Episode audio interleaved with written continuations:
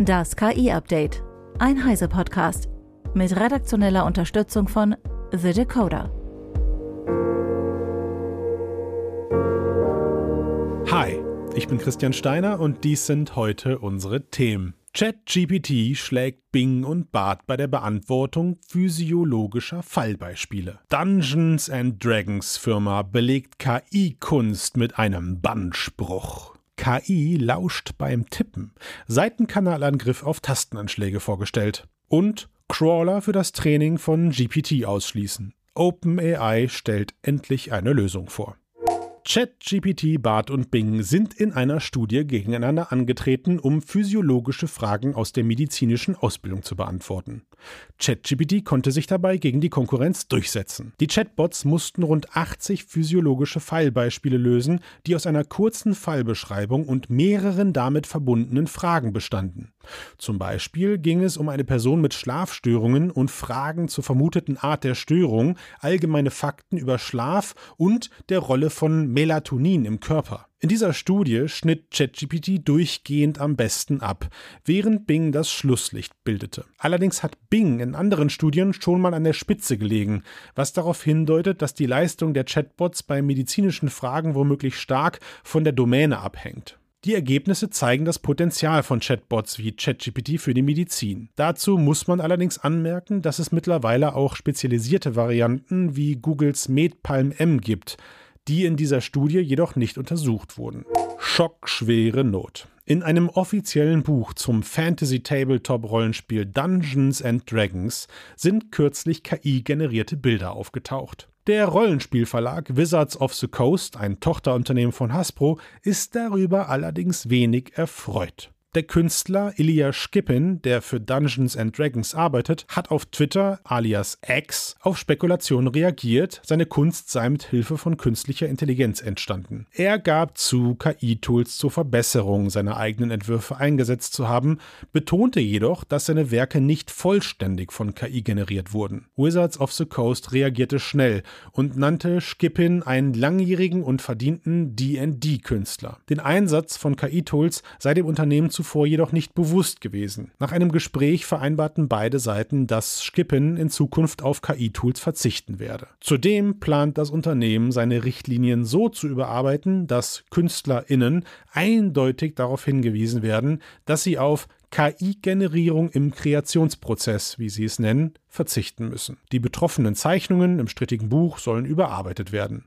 Maximilian Schreiner von The Decoder mit einer Einschätzung. Ob dieses Manöver des völligen Verzichts in einem Zeitalter von KI-Tools langfristig tragfähig ist, sei dahingestellt.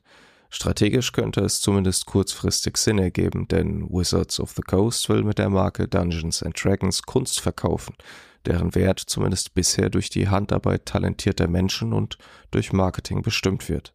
Durch KI-Werkzeuge droht diese Kunst beliebig und für jeder Mann und jeder Frau generierbar zu werden. Die Frage ist, ob der Mensch trotz oder gerade wegen dieser KI-Beliebigkeit der von Menschenhand geschaffenen Kunst weiterhin einen Wert oder vielleicht sogar einen besonderen Wert beimisst. Wizards of the Coast scheint jedenfalls darauf zu spekulieren. Ich danke dir, Max. Bin mal gespannt, wie sich das entwickeln wird. Hört euch das an. Forschende haben Tastenanschläge auf einem Laptop mit einem herkömmlichen Smartphone-Mikrofon aufgezeichnet und ein KI-Modell mit Deep Learning damit trainiert. Was ist passiert? Das KI-System erfasste anschließend die Tastenanschläge auf dem Laptop mit einer Genauigkeit von 95 Prozent. Und das funktioniert sogar ohne Tonaufzeichnung vor Ort. Auch Tastenanschläge, die etwa über eine Zoom-Konferenz aufgezeichnet werden, lassen sich mit dieser Methode erfassen. Tillmann Wittenhorst von Heise Online weiß mehr. Die Wissenschaftler verweisen darauf, dass mit der steten Verbesserung von Deep Learning sowie der Allgegenwart von Mikrofonen und Online-Verbindungen die Gefahr von Seitenkanalangriffen über Tastaturen zunehme. Bei ihrer Versuchsanordnung lag das iPhone zum Aufzeichnen wenige Zentimeter neben einem MacBook Pro und zeichnete den Ton der Tastenanschläge auf. Aber auch bei einem Test über Zoom lag die Quote noch bei 93 Prozent. Aus den Aufzeichnungen erzeugten sie Wellenformen sowie Spektrogramme, worüber sie die Unterschiede für jede Taste visualisieren konnten.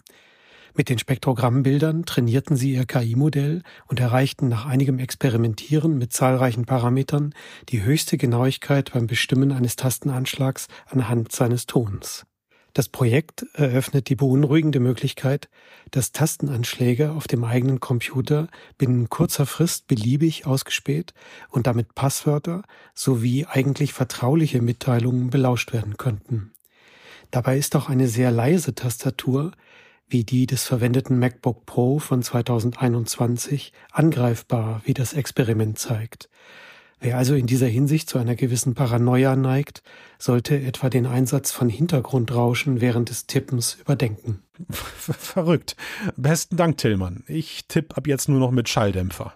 Wer nicht will, dass Inhalte auf eigenen Webseiten für das Training der GPT-Sprachmodelle von OpenAI benutzt werden, kann dies künftig verhindern. Das Unternehmen hinter ChatGPT hat dafür zusammengefasst, wie der Webcrawler für die KI-Technik in der robot.txt einer Website ausgesperrt werden kann. Man kann allerdings auch vorgeben, dass etwa nur bestimmte Ordner für das KI-Training genutzt werden können. Martin Holland von Heise Online erklärt, wie das funktioniert.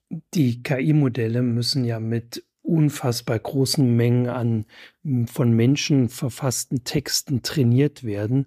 Und eigentlich die einzige wirklich vorhandene Quelle dafür ist das Internet. Und ähm, das war bislang auch die Praxis, dass einfach diese äh, Modelle da losgeschickt wurden, um sich alle Texte, die irgendwie verfügbar waren, zu greifen und äh, damit ähm, zu lernen, wie wir schreiben.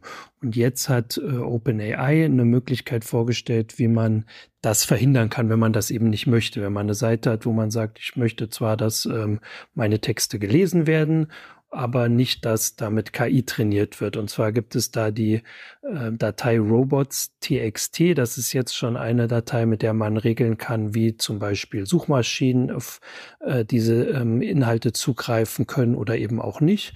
Und OpenAI hat, OpenAI hat jetzt Code ähm, veröffentlicht, mit der man, mit dem man ähm, diesem Crawler von, ähm, der halt dann für die GPT-Modelle, also das ist dann vor allem für ChatGPT, ähm, wie man den äh, sagen kann, hier, das dürft ihr ähm, benutzen und aber zum Beispiel auch, das dürft ihr nicht benutzen. Also man kann das äh, sagen, dass bestimmte Bereiche der Seite ähm, erlaubt sind und manche tabu sind oder aber man sagt auch ein ganz allgemeines, ähm, das ist nichts für dich, geh weg. Und man muss natürlich darauf vertrauen, dass OpenAI sich daran hält. Aber ich denke, man kann so zusammenfassen, dass eigentlich diese Robots.txt ähm, größtenteils so beachtet wird. Ähm, wenn, also bei den Suchmaschinen hat man ja schon Erfahrung damit. Also das sollte eigentlich funktionieren. Vielen Dank, Martin. Zum Schluss noch eine Meldung in eigener Sache. Wenn euch dieses Format gefällt und ihr uns unterstützen wollt, haben wir ein besonderes Angebot für unsere Podcast-Hörerinnen und Hörer. Als Teil der Heise Online Community bekommt ihr das Heise Plus Abo die ersten drei Monate zum Sonderpreis für nur 6,45 Euro. Damit erhaltet ihr Zugriff auf all unsere Artikel auf Heise Online. Außerdem könnt ihr alle sechs Heise-Magazine im Digitalabo jederzeit mobil lesen. Nach Ablauf der Testphase ist euer Heise Plus-Abo natürlich jederzeit monatlich kündbar. Dieses Angebot für unsere Podcast-Fans findet ihr unter heiseplus.de/slash podcast. Das war das KI-Update von Heise Online vom 8. August 2023. Eine neue Folge gibt es jeden Werktag ab 15 Uhr.